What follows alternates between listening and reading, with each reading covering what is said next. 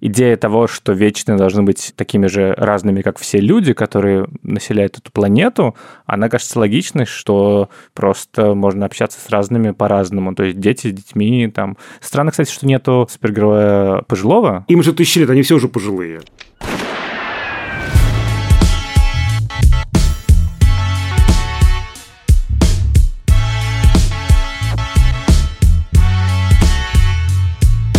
Всем привет! Это подкаст «Кинопоиска. Крупным планом». Каждую неделю мы обсуждаем новинки проката, кинотеатрального и цифрового, иногда разбираем классические фильмы и время от времени советуем, что посмотреть. Меня зовут Туля Джинайдаров, я редактор видео и подкастов «Кинопоиска». Я Всеволод Коршунов, киновед и куратор курса «Практическая кинокритика» в Московской школе кино. Сегодня у нас в гостях Иван Чернявский, владелец магазина комиксов «Чук и Гик», соведущий подкаста про комиксы и кино через вселенные. И большой друг нашего подкаста. Если вы не слушали подкаст про отряд Смит, то послушайте. Ваня там очень экспертно рассказывает про комиксы. Ваня, да, привет. и Ваня сделал все, чтобы я полюбил Старро. Привет, привет. Не знаю, кого я должен заставить полюбить Селда в этом выпуске, но у меня есть еще несколько секунд подумать. Постараюсь.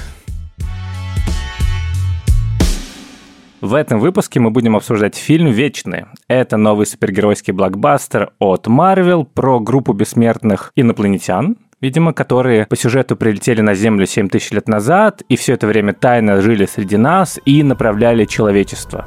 Пять лет назад Танос уничтожил половину всех жителей Вселенной. Но эти люди, земляне, по щелчку пальцев их воскресили. Внезапное возвращение населения высвободило энергию для начала пробуждения.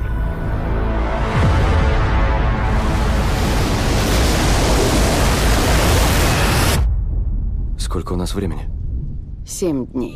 В случае с Вечными, правда, важно не только, что это марвеловская супергероика, но и фигура режиссера Хлоя Джау, которая буквально полгода назад выиграла премию «Оскар» за режиссуру, за лучший фильм э, с «Землей кочевников». Мы это кино, кстати, тоже обсуждали. Послушайте наш подкаст.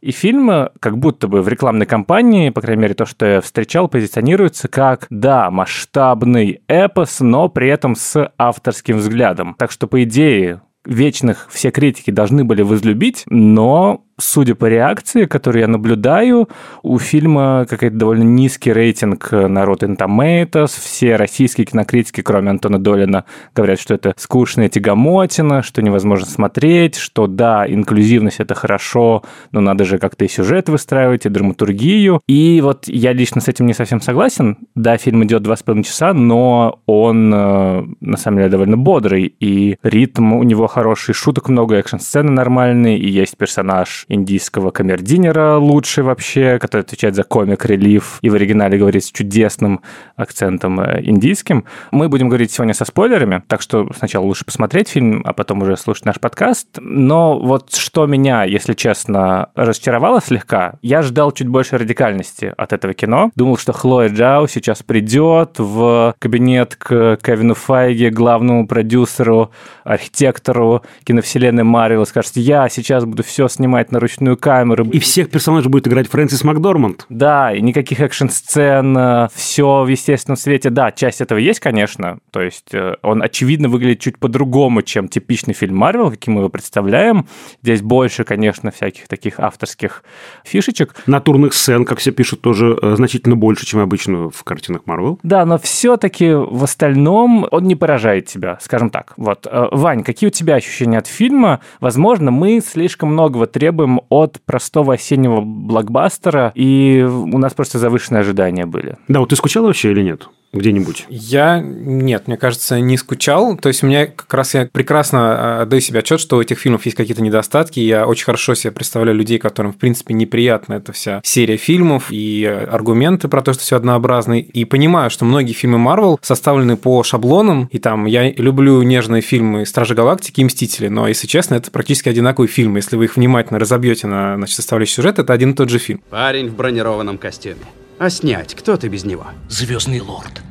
Кто? Ну, Звездный лорд, бандит типа Гроза Галактики. Я категорически не понимаю, откуда взялась претензия, что фильм, например, непонятный, То есть, может быть, я как бы слишком сильно погружен в какой-то научно-фантастический контекст и много посмотрел в этом жанре произведений, но я, в принципе, не понял вот эту жалобу критиков, что невозможно следить за сюжетом. По-моему, делается довольно много, чтобы сюжет был понятен. Экспозиция очень много раз проговаривается одно и то же разными персонажами. Даже я все понял, кстати.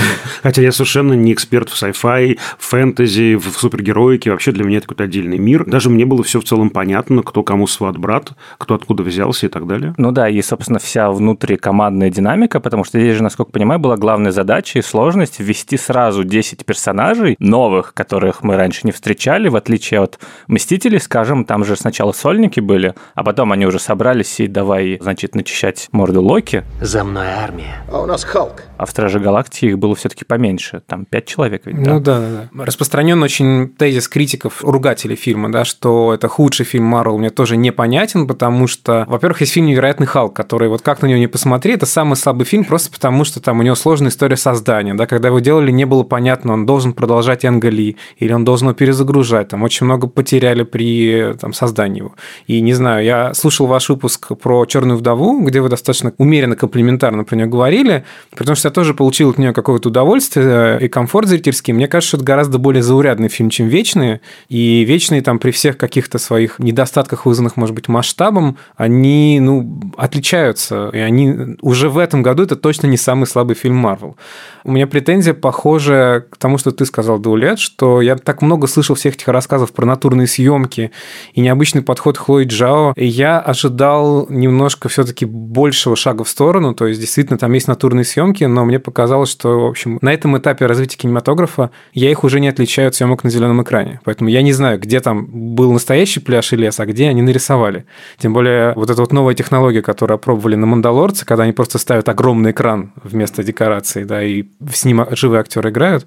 И вот в фильме есть очень яркие моменты, вот эти флешбеки, где нам показывают взаимодействие вечных с людьми в разные эпохи. Наверное, одни из моих любимых частей фильма, потому что это, наконец-то, да, не герой, который рассуждают и как бы страдают, а герой, который занимается делом, чего, как мне кажется, мы как раз-то говорили в подкасте про отряд самоубийц, этого довольно мало становится в кино. Но в начале каждого из этих флешбеков есть такой установочный э, ракурс или кадр, как вы это называете, да, establishing shot, когда показывают вот цивилизацию, город, там, Вавилон, и вот этого очень мало. Мне каждый раз хотелось задержаться в этом кадре подольше. Ну, сделайте вы облет, как бы покажите вы, какой вы город там построили, нарисовали, неважно. Вот этого мне не хватило. То есть они так мало времени проводят в этих эпохах и стараются из них скорее, значит, в мрачный современный Лондон или куда-то еще вернуться, что вот здесь я испытывал не скуку, я вот здесь испытывал разочарование, что мне не дают задержаться в этих эпохах. Это было бы самое интересное посмотреть, как они вписаны в разные моменты человеческой цивилизации. Правда, масштаб здесь это то, что завораживает. Ты думаешь о том, сколько возможностей на самом деле было у Хлои Джао, у создателей. Да, ты рад видеть эти ворота из Штарт, Вавилон. Ты рад попасть в Тенчитлан с индейцами, но у тебя все время какая-то вот идея того, что почему именно это время, почему не больше. И этот масштаб, он как будто бы чуть-чуть поддавливает историю, как мне кажется, потому что здесь слишком много всего нужно было сделать. И в два с половиной часа это не умещается. Здесь одновременно нужно было все-таки это приключенческое кино. Здесь нужно было какую-то интригу выстроить, которая все-таки в настоящем и которая должна быть линейной. По сути, поэтому тут мы возвращаемся в Лондон, возвращаемся на Канарские острова или куда-нибудь в Мексику. И при этом одновременно из-за того, что это вечные персонажи, мы такие, ого, это высказывание о судьбах мира, о человечестве, о том, что такое свобода воли, о том, добры ли люди, о том, можно ли управлять ими. Ну, в общем, вот это вот все, это заявляется, и это здорово. И по облаку тегов это, в общем, в целом довольно впечатляющий фильм должен получиться.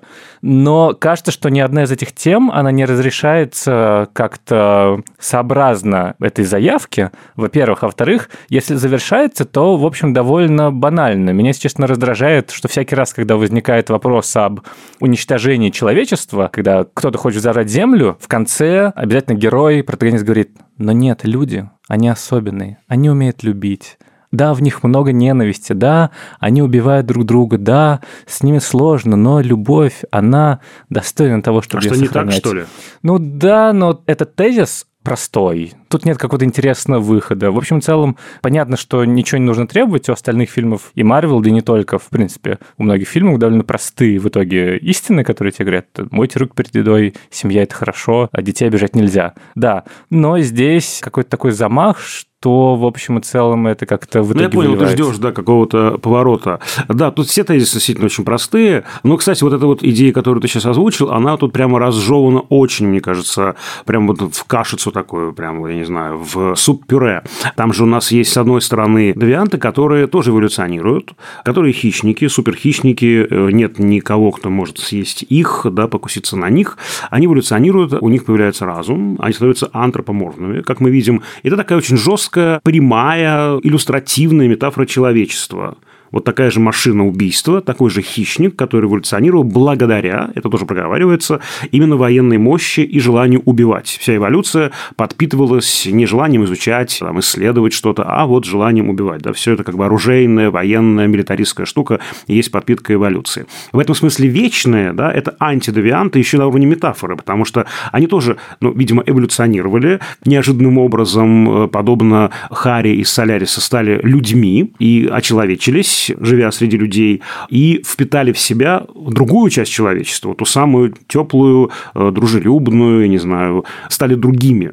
Но я согласен с тобой, что очень много прям скороговоркой. Здесь 10 персонажей, у каждого предыстория. Мы скачем по эпохам стремительно. Конечно, не успеваем задержаться ни на чем. Несколько идей ключевых, там, мне кажется, три главные идеи. Тоже мы там прямо скороговоркой их проговорили. Именно поэтому мне не было скучно, потому что тут столько всего, как будто бы, знаете, вот Хлоя Джао переезжала, я не знаю, из одной квартиры на другую, и в маленькие коробки напихала больше, чем надо. Но еще тут много интересного для меня лично было, почему я не скучал. Мои любимые отсылки интертекстуальные, мифологические, и тут их огромное количество. Опять же, это тоже слишком много всего, они тоже немножко разнородные. Ты говоришь про ворота Иштар, это, конечно, с одной стороны, да, э, историческая деталь очевидная, с другой стороны, ну, это очень знаменитый кадр, буквально он цитируется из фильма Гриффита «Нетерпимость», и сама механика сюжетная с приключением по временам одних и тех же персонажей, там, правда, похожих, не одних и тех же, а похожих у Гриффита, это, конечно, тоже отсылка к нетерпимости. Сцена, когда на глазах Фины убивают Гильгамеша в лесу,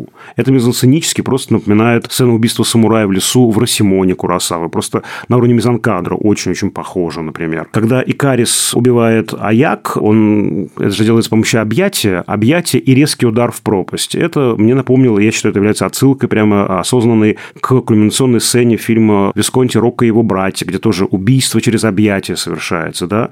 И моя любимая, конечно же, вот эти боги на титрах, мы вдруг выясняем, что древние боги, вот это и есть все наши вечные, да, вот все эти герои и боги э, из древних фресок и каких-то мозаик, они вот очень похожи на вот наших артистов, которые играли эти главные роли. Вот, оказывается, откуда вся эта мифология, вся эта история, вот как сплетается этот мифологический узор. И сам принцип склейки богов, один, другой, пятый, десятый, это, конечно, отсылка к знаменитой монтажной фразе «боги» из фильма Эйзенштейна «Октябрь». Там была, конечно, другая совершенно идея и другой совершенно посыл. Там идея Бога сводилась к чурбану, а здесь, наоборот, идея Бога сводится к другому источнику, вот к этим вечным, которые и были такой подпиткой человечества. Отдельно нужно сказать про древнегреческие всякие античные да, э, моменты. Э, Пожалуйста, уже открыл рот, говори. Значит, сейчас я начну про Древнюю Грецию и закончим вечером. Ну да, это правда. Мы будем этот подкаст слушать вечно, если честно. Если говорить про как бы сцену, то очевидно, что Хлоя Джао очень насмотренная синефилка, и тут все эти немногочисленные, кстати, кадры, где, значит, э, Серсея с детьми что-то в глиняном доме ваяет, но это, очевидно, Теренс Малик, и Хлоя Джао много раз говорила, что как бы Теренс Малик — это просто мой любимый автор, и здесь как раз, собственно, ее авторская какая-то такая вот эта вот любовь к пейзажам э, и к медитативным каким-то перебивкам, она выстреливает, но в остальном же вся эта мифологическая подкладка, она пришла из комиксов, Это да? правда, ну, то да. есть... Ваня, скажи, пожалуйста, про вот всех этих Церцей, про всех этих Афин, э, там Фина Афина, Серси Церцея, Аяк Аякс, э, все они как бы вот пришли э, из первого курса филфака, из курса античной литературы. Вечных принимали за этих персонажей, и некоторых из этих персонажей списали. То есть, например, почему у них имена звучат не так? Потому что как бы древние цивилизации не точно запомнили. И Серси, она не Церцея. Это ее запомнили значит, в античности неправильно имя и придумали про нее историю, которая, там, по ее словам, там, в комиксе, по-моему, она может превращать живую материю в живое. Она говорит, что он один раз превратила кого-то в свиней, они из этого раздули целую штуку.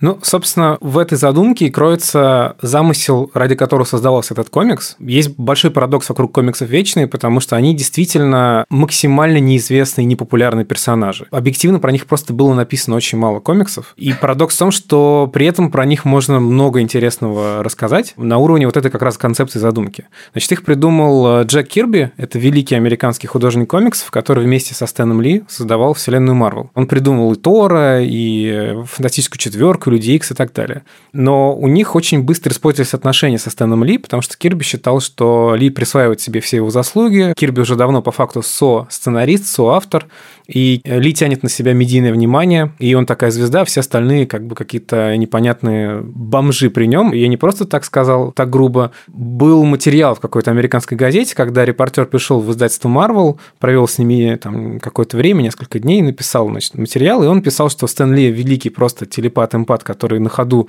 считывает мысли своих партнеров, а вот этот Джек Кирби сидит в уголке, какой-то неопрятный, бомжеватого вида человек, трудно представить, что он художник. Есть легенда, что после этой статьи Кирби потерял терпение, Sony и ушел из Marvel. Я так останавливаюсь много на его личности, потому что Кирби было прозвище «Король комиксов». И это был человек, который оказал очень сильное влияние на современный визуальный язык комиксов вообще. Он придумывал какие-то мощные развороты, он придумывал кадры на всю страницу. И он это активно все использует в вечных, и это очень сильно подходит масштабу комикса про существ, которые как бы даже не влезают в твое поле зрения. Кирби ушел э, в DC после ссоры со Стэном Ли и придумал там свой авторский цикл. Кирби очень завораживала идея того, что боги и герои из древних сказаний на самом деле инопланетные существа. Это идея, которую они проводили еще в Марвел в комиксах про Тора. Кирби эту идею развил в э, цикле под названием «Новые боги», который так и назывался. Он был посвящен, значит, космическим могущественным существам. Самый известный его персонаж – это Дарксайд, это главный злодей из Снайдер Ката Лиги Справедливости. Но с DC у Кирби тоже не сложилось, они очень сильно на него давили, требовали введения каких-то посторонних персонажей, требовали развивать сюжет дальше, чем он планировал. Он от них ушел обратно, каким-то образом Стэн Ли с ним помирился. И в 76-м, по-моему, году Кирби выпустил, то есть это важно, он не только нарисовал, он и придумал эту историю про вечных. И главным источником вдохновения, помимо вот этой вот мании рассказывать истории про общество инопланетян, которые приходили к людям, была книга «Колесницы богов». Ее написал Эрих фон Деникен, швейцарский исследователь. В «Колесницах богов» Деникен э, рассказывал о том, что инопланетяне существуют, что они много раз прилетали на Землю и общались с древними цивилизациями. И, собственно, в финальных титрах «Вечных» есть исторические артефакты, вот эти статуэтки непонятные, которые как раз в книге используются как доказательство этих контактов. Ну, кстати, когда Хлоя Джао питчила, она в качестве референса одного использовала, ну, не книгу, а теперь уже фильм, как бы полудокументальный. Он называется «Древние пришельцы», и там ровно про то же самое. Вот эти вот все странные РНТВ-подобные документальные фильмы, в которых рассказывают, что на самом деле пирамиды построили, значит, инопланетяне и так далее. И там есть очень такой узнаваемый визуальный ряд. Вот это вот э, как бы немного National Geographic, но при этом там почему-то еще инопланетяне. Собственно, комикс «Вечные», он шел порядка пары лет. Это история в начале которой несколько земных археологов знакомятся случайно с вечными, становятся свидетелями прибытия на Землю космического бога Целестиала. И им, а, вот этих новые знакомые, они им пересказывают историю свою. В комиксе, так же, как и в фильме, все эти персонажи вываливаются на читателя практически сразу почти в каждом выпуске персонажи рассказывают, что вот эту легенду про Икара сочинили про Икариса, что Спрайт вдохновил Шекспира на создание Пака, потом, значит, в другом комиксе есть сцена, где Спрайт дразнит э, Джеймса Барри, и тот придумывает Питера Пен и так далее, что они постоянно присутствовали в жизни людей. И здесь такой важный, мне кажется, момент, важная разница между фильмом и комиксом, и даже между комиксом Кирби изначальным и другими комиксами Марвел на эту тему. Кирби прямым текстом сказал, что целестиалы прибыли на Землю, поставили эксперимент над древними приматами, и вывели из них три расы вечных, девиантов и людей. А девианты в комиксе выглядят совсем не так, как в фильме. У них у всех разная внешность, они каждый не похожи друг на друга, и они похожи скорее на демонов и бесов. И, собственно, они объяснение того, почему люди верили в демонов, чертей, леших и так далее. То есть это все были девианты всегда. И девианты же были населением города Лемурия, тоже древняя такая легенда про вроде Атлантиды, такая древняя цивилизация. Там жили девианты, которых когда-то разгромили. А вечные были как бы античные герои, античные боги, и их постоянно как бы вот так путали Сложность в том, что в комиксной вселенной Марвел есть отдельно Олимпийский пантеон, и там как бы есть, значит, отдельно Зевс, отдельно Геркулес. Позднее это объяснялось тем, что, значит, Вечных просто с ними путали, и они решили как-то договориться с э, греческими богами, объяснили, что они ни на что не претендуют и жить более-менее в мире. Ну и последняя важная деталь про комикс непосредственно Кирби. Это один из двух этапных комиксов про Вечных. Второй написал никто иной, как Нил Гейман в 2008 году. И оба этих комикса скоро будут доступны на русском языке, кстати, официальном издании.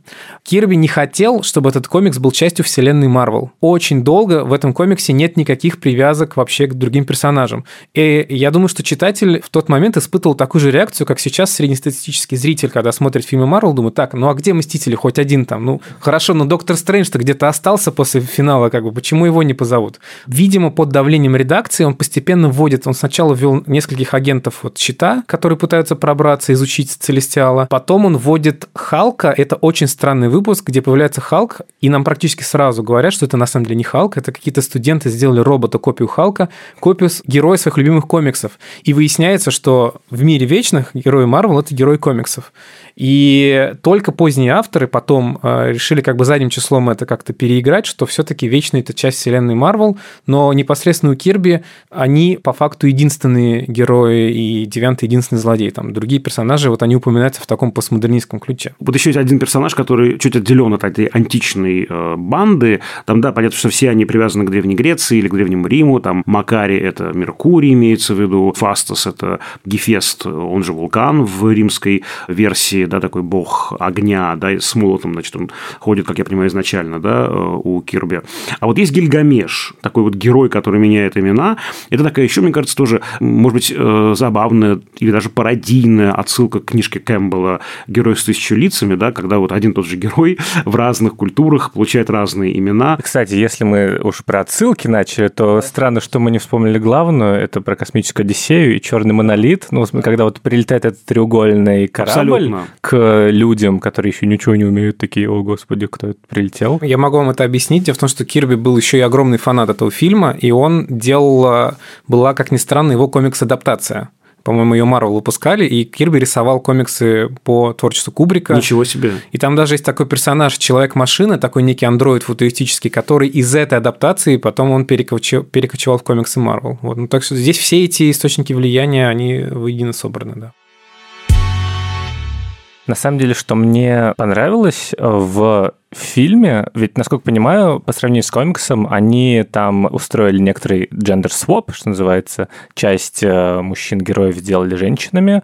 Но вообще, это, в принципе, довольно инклюзивная команда получилась, и кажется, это то, как продвигают фильм, что тут есть у нас слабослышащая глухая супергероиня первая в марвеловской истории, Гильгамеш у нас первый кореец-супергерой, у нас есть девочка маленькая, у нас есть Анджелина Джоли, у которой, видимо, какие-то ментальные, ментальные особенности, особенности да, да. И мне кажется, что это очень здорово, и очевидным образом это было, причем с самого начала, еще до того, как Хлоя Джао пришла в проект, уже были вот такие вот попытки сделать других супергероев. Ну, а Фастас у нас э, тоже такой как бы мощный, сильный, оказывается хрупким и нежно любящим отцом и мужем, и он еще темнокожий, плюс ко всему это тоже важно, да. Здесь прямо действительно вот разнообразие для всех, что называется. Наверное, кто-то сможет придраться, но мне кажется, здесь нет никакого, как любят говорить консервативно настроенные люди, навязывания повесточки, да, то есть это органично вписано в персонажа и показывает, что это является частью его жизни. Ему есть что терять, он специально поэтому завязал супергеройством, и он не хочет как бы отвлекаться на дела вечных, потому что он занимается воспитанием э, ребенка, и у него есть любящий муж, как бы и все. Я читал интервью Хлои Джа, у нее это все очень искренне, она как раз и хотела показать,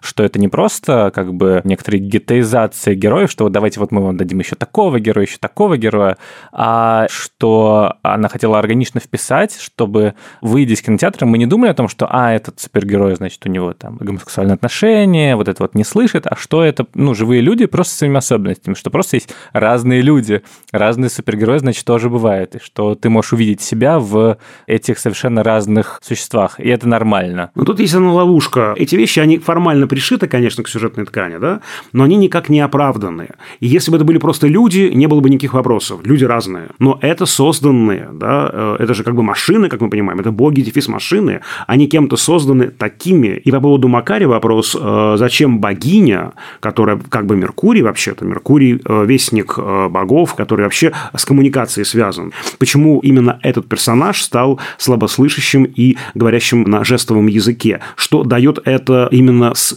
сюжетной позиции? Еще раз хочу оговориться, если бы это был человек, не было вопросов. Люди разные, почему нет? Но он, очевидно, создан этим Аришемом таким, да? Зачем? Может быть, чтобы общаться с другими такими же людьми. Сейчас мы придумываем за Хлою Джао, но по-хорошему это же в фильме должно быть как-то дано, иначе, вот правда, вызывает вопрос именно то, чего и не хочет Джао, но получается так. Формально привязали, пришили вот этому дали один ярлычок, этому другой ярлычок, причем я-то за разнообразие, и я ни в коем случае не против этого, но это сделано слишком формально в этой звенящей от давления, от напряжения конструкции, точнее по швам, некогда про это говорить. Возникает вопрос, а стоило ли тогда? Ну, там Спрайт, кстати, спрашивает, зачем меня создали такой маленькой девочкой. Не получает ответа. Да, не получает ответа. В комиксе есть персонаж Зурас, который как бы Зевс. Он их глава. Вот его нет в фильме вообще.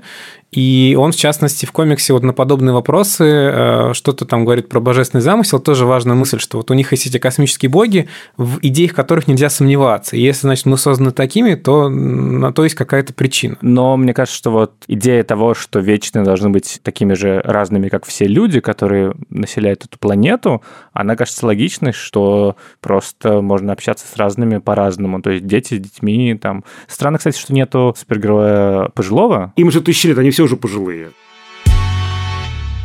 Мне кажется, что Кевин Файги, который главный архитектор, он такой сказал, ну ладно, этот фильм мы сделаем специально таким вот, как бы отдадим на откуп авторской режиссерке, значит, дадим ей все, что она хочет, э, там даже, понимаю, съемочную группу э, на площадке уменьшили до 25 человек специально, чтобы Хлоя Джао не слишком, значит, э, пугалась от того, что она же никогда не работала с таким большим количеством людей. И это, конечно, какая-то беспрецедентная свобода, как будто бы, помня остальные Марвеловские фильмы, с которых, там, не знаю, Эдгара Райта увольняли с Человека-муравья. И здесь как раз есть же, не знаю, вот, во-первых, первая сцена секса. Господи, первая сцена секса. Там показывают э, плечи двух людей обнаженных. Ну, просто это вот э, диснеевская маркетологическая шарманка про то, что у нас наконец-то появился первый персонаж, это уже предмет для иронии, потому что у них постоянно, значит, то вот этот персонаж, который прошел в кадре, это персонаж, у которого есть две реплики, первый э, там герой наконец-то у нас есть ЛГБТ. Но это уже... Я напомню, что в том же несчастном фильме «Невероятный Халк» есть сцена попытки секса там тоже как бы, да, и Баннер понимает, что не стоит ему сейчас в, с его превращением в это ввязываться.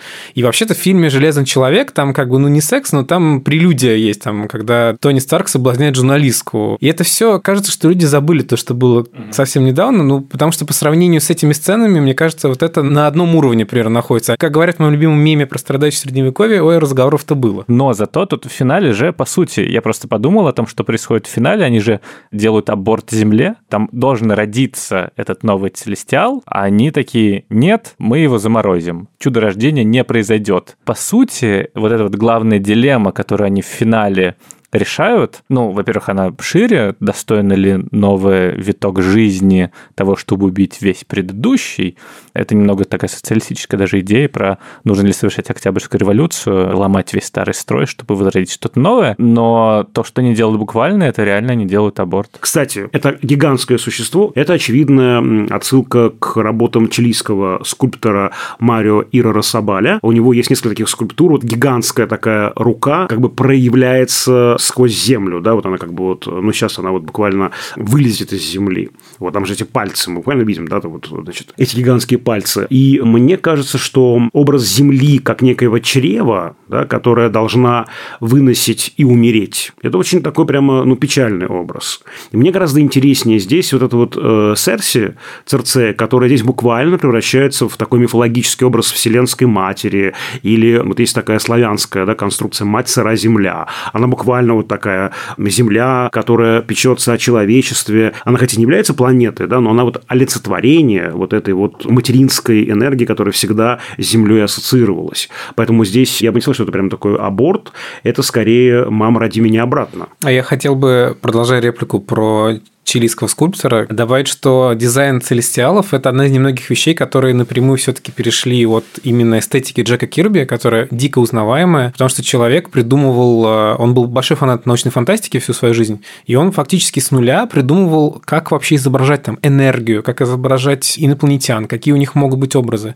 И многие любители комиксов, они критикуют фильм за такую стандартизацию, то есть в нем очень мало от Кирби. У персонажей очень блеклые костюмы какие-то монотонные, по ним почти не узнается его дизайны. Меня больше всего расстроил их космический корабль, который абсолютно безжизненный, пустой, куча пустых коридоров, куча пустых комнат. Я так надеялся, что мы однажды до этого отойдем. Нет там как бы черный треугольник, как бы скучный. А единственное, что в облике Целестиалов а, дизайн команды фильма реально постарался отдать дань уважения Кирби. А так, парадоксальным образом, получается пока что, что если вы хотите, не читая комиксы, понять, какое было визуальное мышление у Кирби, то пока что на этот вопрос отвечает лучше всего фильм Тор Рагнарёк, где огромное количество статистов и людей на заднем плане, они одеты практически вот в такие наряды, как он нарисовал. И еще у него интересная деталь, что целестиалы в его комиксе не разговаривают. По крайней мере, они не разговаривают с людьми. Для этого нужен как раз Аяк, который, по-моему, в комиксе он такой переводчик. И какие-то намерения целестиалов озвучены за кадровым авторским текстом. То есть, да, в фильме они уже напрямую говорят уже с вечными, может быть, с кем-то еще могут говорить. Вот, но в большинстве комиксов Marvel они как бы молчаливые, что-то они там друг с другом решают на непонятном уровне. Иногда вызывают на ковер. А Решем в комиксах на 50 лет прибывает э, на Землю, и 50 лет он вокруг себя все окружает таким куполом, через который нельзя пройти, нельзя выйти, и он в это время вершит суд, он решает, достойна ли Земля жить или нет дальше. Вот он вызывает на ковер, действительно. Да, ну, собственно, то, что в финале происходит. Я еще подумал, что, возможно, ощущение скуки происходит из-за того, что главная любовная линия, и Карис, и э, Серси, они довольно безжизненные, в отличие от э, характерных героев, которые на вторых ролях, потому что в двух сценах, которые есть вместе у Барри Кигана и э, слабослышащей супергероини... Друик и Макари. Да, Друик и Макари, в них больше химии и больше страсти, не знаю, больше какой-то живости, чем во всех любовных сценах, которые есть у Ричарда Мэддена, который просто как Эдвард Каллен из «Сумерек» пучит глаза и смотрит. Ну, Мэдден отрабатывает в фильме архетип Супермена такого. Это то, что, кстати, в комиксе это не прослеживалось никогда, а здесь они даже, ну, шутят об этом. Mm-hmm. И он...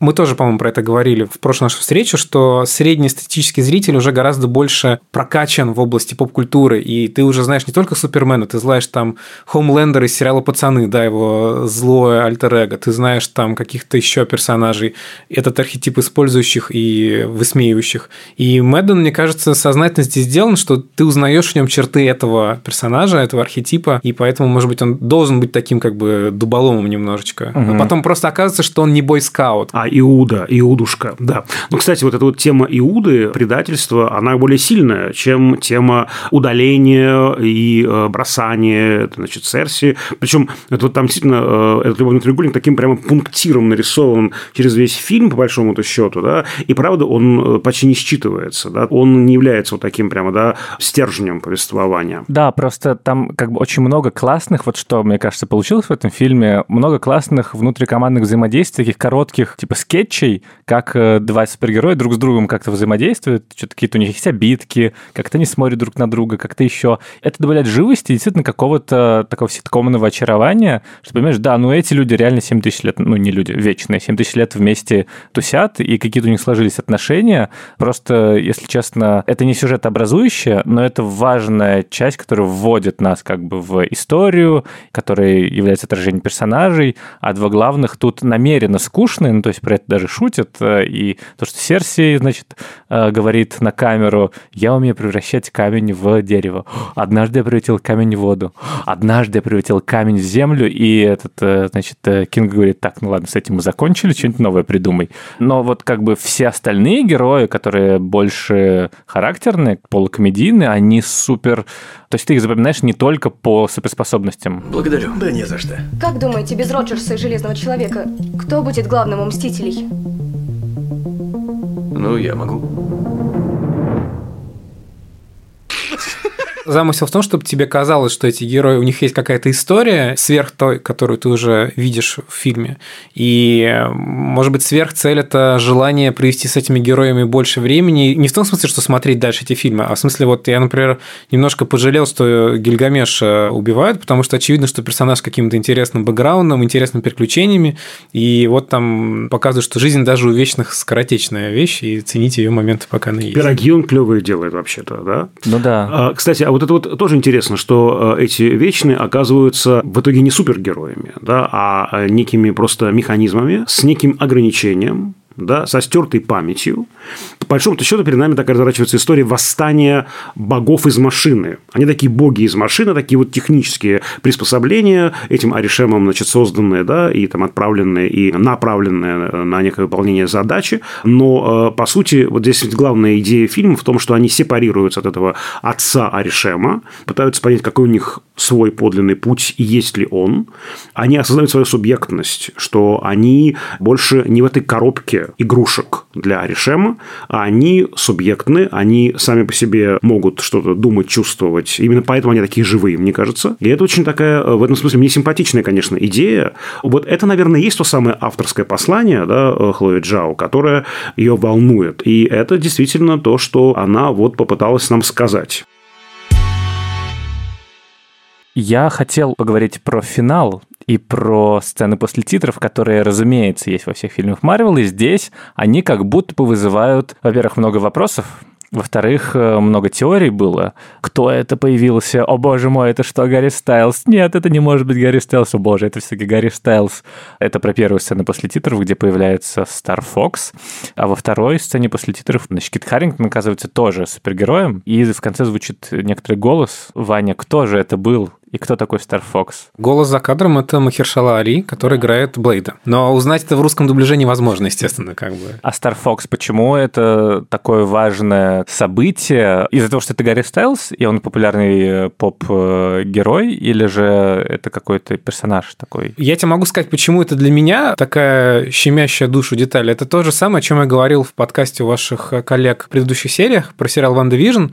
В этом сериале есть эпизод, где девушка по имени Моника Рамбо получает супер силы становится супергероиней. И я тогда сказал, что этот персонаж есть в самом первом комиксе Марвел, англоязычном, который у меня был в детстве, в середине 90-х, как, значит, британский репринт какого-то рядового выпуска про Мстителей, где была совершенно не похожая на то, что мы знаем сейчас команда Мстителей, куча непонятных персонажей, но я был просто заворожен. То есть, как бы я тогда, как мог, читал его по-английски, перечитывал, пытался понять, кто все эти люди.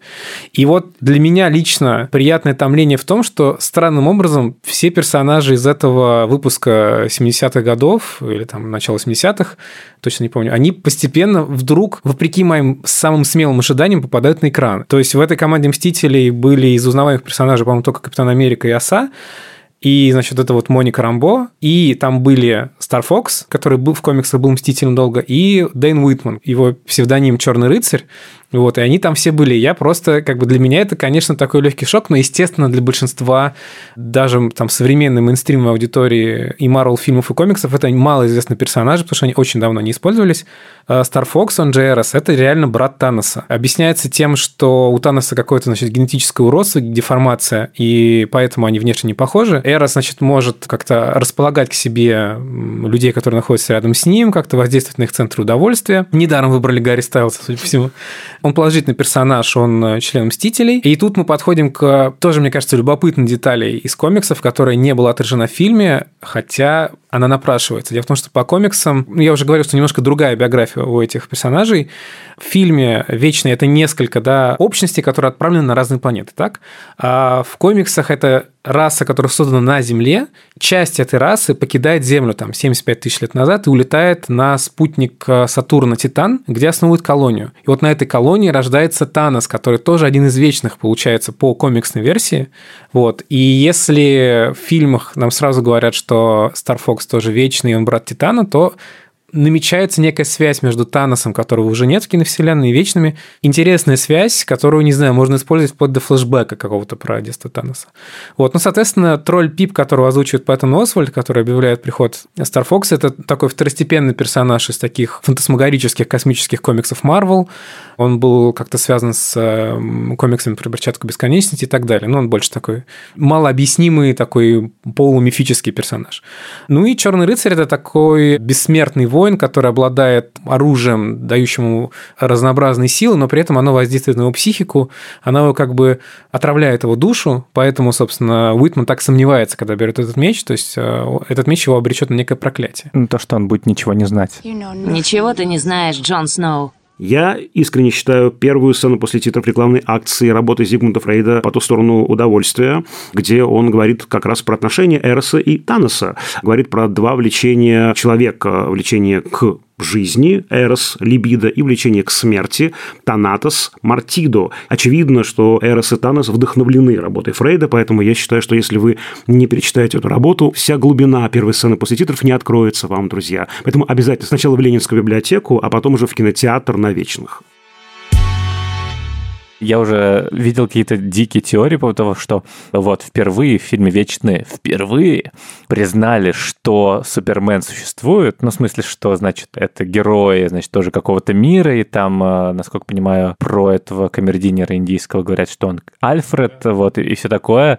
И это, конечно, рождает какие-то интересные возможные ассоциации. Вряд ли, конечно, у нас будет э, кроссовер DC и Marvel. Нет, это просто имеется в виду, что у этих персонажей в мире тоже есть комиксы про Бэтмена Ну да, Супермена. ага. Как бы. Так же, как они, мы знаем, что они смотрят фильмы про Звездные войны у себя. Ну да, ну понятно. Ну просто интересно, что это как бы они признали, и что это, кстати, логично в том смысле, что вечные это такой плавильный котел всей мировой культуры, всей этой мифологии, и что как бы супергерои тоже вписаны как современные типа боги, как современные мифологические персонажи, вписаны в этот канон, и что, возможно, Икарис, он тоже каким-то образом вдохновил типа и Супермена. Закадровое объяснение, на самом деле, достаточно простое этому всему, что, вот, например, когда придумывали супергероя Флэша, у него первый дизайн совершенно не такой, как сейчас, и у него на шлеме такие крылышки, которые отсылают как раз Гермесу. То есть Флэш вдохновлен Гермесом, Макари – это, по сути, есть Гермес, поэтому, конечно, когда в боевые сцены Макари, кажется, что ты смотришь фильм про Лигу Справедливости, особенно когда Флэш дерется с Суперменом, как бы, и что, на мой взгляд, сделано очень круто с точки зрения экшена, и, может быть, стоило бы взять на заметку кое-кому. Ну да, Зак Снайдер, мы тебе говорим. Ну, слушай, кстати, а вот интересно, Вечные изначально, они придумались как такая антитеза, попытка сделать свою Лигу Справедливости? Не-не, ни в Нет? коем Нет? случае. В том-то и дело, что у Икариса способности примерно такие же в комиксе, он только, по-моему, еще какое-то у него есть телепатическое воздействие, но он э, не выглядит там никогда пастишем на Супермена. У Марвел есть свои э, Сквадрон Суприм, это называется по-английски, Верховный эскадрон, как-то так. Это их копия Лиги Справедливости, которая в разных сюжетах либо это отрицательные персонажи из другого мира, либо это положительные персонажи просто из другой вселенной. И они, ну, они все просто копии, там Гиперион, это Супермен и так далее. Легенда гласит, что это сделано было после того, как Марвел не удалось купить DC. Но Вечные так не задумывались, так просто любопытно получилось в их интерпретации. И мне еще, раз уж мы про Снайдера все-таки заговорили, без Снайдера и Эйзенштейна подкаст «Деньги на ветер», признаю, что это очень поверхностная параллель, но мне она кажется очень любопытной. Мне показалось, что Вечные – это реально попытка сделать хранителей. Потому что это история о бывших супергероях, которые очень давно не собирались вместе. Одного из них убивают, им приходится собраться вместе, чтобы раскрыть некий заговор, который ведет за собой глобальные последствия. По ходу выясняется, что один из них предатель, еще используется очень много флешбеков. Этими словами я могу описать и Хранителей Вечных. И заметьте, что это чуть ли не первый фильм Марвел, где такое количество флешбеков. Они вообще почти никогда их не используют. И здесь прямо на них акцент, и кажется, что фильм как книжка комиксов делится на главы. Каждый из них начинается с флешбека. И также были устроены примерно так же хранители. Там каждый выпуск был про одного персонажа, и было какое-то погружение в их историю. И я в какой-то момент понял, что, ну, может быть, поверхностная такая попытка, но попытка была сделана. Мы обсуждали, куда движется DC. Ты говорил, что вот они делают какие-то отдельные теперь фильмы, разные версии Бэтмена, условно, и так далее. А вот Марвел, он продолжает ли ту же линию, которая уже больше 10 лет приносит ему кучу миллиардов, любой фанатов и так далее, потому что они как бы выстраивают единое такое огромное повествование, но есть ощущение, что после «Мстители. Финал» это был такой огромный, ну, финал действительно, кульминация десятилетней истории, но дальше, в общем целом, мне лично не очень понятно, как они будут развиваться и как это может сложиться в общем метанарратив, и что делать, потому что, кажется, что с, не знаю, с Шанчи, еще с какими-то другими супергероями, они теперь будут э, делать такое немного колониальное гетто для всех национальностей, рас и гендеров, такие одиночные фильмы. Возможно, будут какие-то супергерои заходить в гости друг к другу, ну, потому что она же единая вселенная, и Доктор Стрэндж может общаться с Питером Паркером. Но при этом сейчас я, возможно, потому что я не сильно погружен, не вижу, куда это все движется. Ну, то есть вот эта четвертая фаза, она какая-то слишком много героев, слишком много историй, и в единое какое-то повествование оно не складывается, учитывая, что еще есть и теле, проекты вроде Ван Division. Вы уже обсуждали, когда говорили про Черную вдову, тезис Файги, что он хочет сделать супергеройские фильмы в разных жанрах что таким образом, как бы, видимо, избежать усталости. И к этому же можно привязать то, что у вселенной Марвел в комиксах очень много разных уголков. Есть угол магии, есть угол космоса, есть угол уличной какой-то преступности, да. Видимо, Дисней подозревает, что можно исследовать эти миры там чаще, чем они это делают. И, например, Вечные могут быть еще одним исследованием космических уголков Марвел наряду там с грядущим последним фильмом про Стражи Галактики и тем, что неименуемо придет ему на смену, да. Доктор Стрэндж явно ему одному не хватает как бы его одного на магический угол Марвел, который огромный, тоже там, да, как-то развивать. То есть, во-первых, я думаю, что теперь, когда по сборам видно, что люди готовы к любым экспериментам, то будут исследоваться более какие-то безумные стороны этой вселенной. И вечно в этом плане очень смущает тезис, который повторяют многие кинокритики, что это новые Мстители. Это ни в коем случае не так. Вечно это отдельно как бы вот такая история, которая будет происходить где-то в глубинах космоса, в глубинах истории. А люди, которые немножко погружены в даже поверхностно в контекст комиксов Марвел, прекрасно все понимают. Даже жалко, может быть, кому-то рушить сюрприз. Конечно, будет новая команда Мстителей. Это абсолютно точно. Она просто будет в другом составе, и нужно какое-то, значит, событие сюжетное, которое там сподвигнет героев кому-то собраться заново, кому-то собраться впервые. Там в комиксах это был, например, глобальный побег из тюрьмы суперзлодеев, который есть в киновселенной Марвел. И есть теория, что я придерживаюсь ее, что наверняка это будет использовано в сюжете. Другое дело, что Марвел, если судить именно по телевизионным проектам, действительно, которые, очевидно, не выпадают из зрения многих зрителей, хотя, по мнению Файги, не должны, Марвел э, строит э, новую вот эту часть своей истории вокруг теории мультивселенной, о множественных мирах. Этому будет посвящен грядущий Человек-паук, этому будет посвящен Доктор Стрэндж, этому посвящен сериал Локи, этому посвящен мультсериал Что если, в котором тоже оказывается он из антологии вдруг превращается в единый сюжет в конце первого сезона. Вот. И, видимо, это будет такая сверхтема, то есть нападение из космоса мы уже отразили, а теперь мы отразим нападение других миров, где, может быть, будут там наши злые двойники там или что-то еще. И так что мне кажется, что они медленно идут в этом направлении, мы просто мы настолько в начале этого пути, что еще не можем соединить все точечки. Мне лично не очень нравится такое направление. Я устал от фикшена про мультивселенные. Мне кажется, что он обесценивает подвиги героев, персонажей, их жертвы, потому что, в общем, ну зачем смотреть, как погибает Капитан Америка, если можно из другого мира его забрать, он будет такой же, значит, либо с той же внешностью, либо с другой внешностью и так далее. И столкновение героев с их злыми двойниками – это тема, которая там даже уже и в супергеройских сериалах была обсосана достаточно сильно за последние там лет 5-7, а в комиксах мультфильмах и подавно. That man's an imposter. That man is the imposter. Я здесь немножко горюю, но при этом я очень верю в э, то, что Марвел ухитряются сделать даже какие-то самые заезженные вещи интересно. Поэтому, может быть, и эти тропы, которые использованы 10 раз вдоль поперек, они обыграют как-то интересно. А вот голос не фаната. Как раз про это обесценивание хотел тоже сказать, потому что я тоже думал, почему вот я не так эмпатически включаюсь в эту историю. Я знаю, что все будет обнулено, перезапущено, все оживут, будет какая-то отдельная ветка, и, в общем, все как бы не очень по-настоящему. И, кстати, мне именно поэтому нравится «Черная вдова» больше, чем «Вечные». В ней больше именно драмы, человеческой драмы. Я понимаю, о чем ты говоришь. Это то, что, например, там, честно говоря, меня от комиксов Марвел в какой-то момент оттолкнуло, потому что я понял, что, в общем, нету драматического какого-то разрешения. Но при этом моя точка зрения в том, что этим киновселенная Марвел сейчас интереснее комиксной вселенной, потому что в ней есть конечность. Потому что, ну, все-таки там и Железный человек, и Капитан Америка, они ушли навсегда.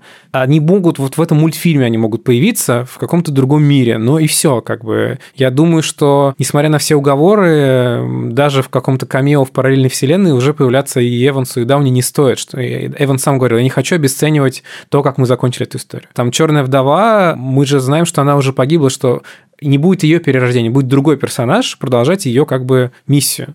Вот в это перерождение, которое в комиксах было невозможно, потому что аудитория слишком сильно требовала одних и тех же героев одних и тех же ролях, и из-за того, что актеры стареют, там как бы и уходят, это возможно в кино, мне кажется, это как раз интересно, это как раз движение вперед, с которым иногда сложно смириться, Потому что вот я, я хочу смотреть там 20 лет фильмы с Дауни, там кто-то наоборот, э, это скучно.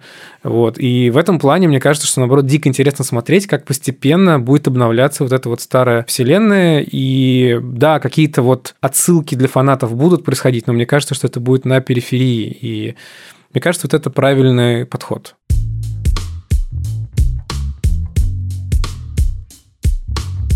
На этом все с обсуждением фильма «Вечные». Меня зовут Давлет Джинайдаров. Со мной сегодня вел подкаст э, Всеволод Коршунов, как обычно. И к нам в гости пришел э, Иван Чернявский. Спасибо тебе, Ваня, за все. Я хочу сказать, что на наш подкаст можно подписаться на всех подкаст-платформах. Apple Podcasts, Яндекс Музыка, CastBox, Spotify. И мы, конечно же, очень ждем ваши отзывы. Пишите нам о темах, которые вы хотели бы услышать, о фильмах, которые мы могли бы разобрать, и вам это было бы интересно. Пожалуйста, пишите. Подписывайтесь на телеграм-канал «Общим планом. Туда мы выкладываем разные интересные материалы, блуперсы, дополнительные аудиофайлы, интервью. Иногда все вот выкладывают списки фильмов, которые стоит посмотреть. Ссылка на телеграм-канал э, будет в описании. Пишите нам на почту подкаст собакакинпоиск.ру с пожеланиями тем. Над этим эпизодом работали звукорежиссер Лера Кусто и продюсер Женя Молодцова. До скорых встреч. До свидания. Пока-пока.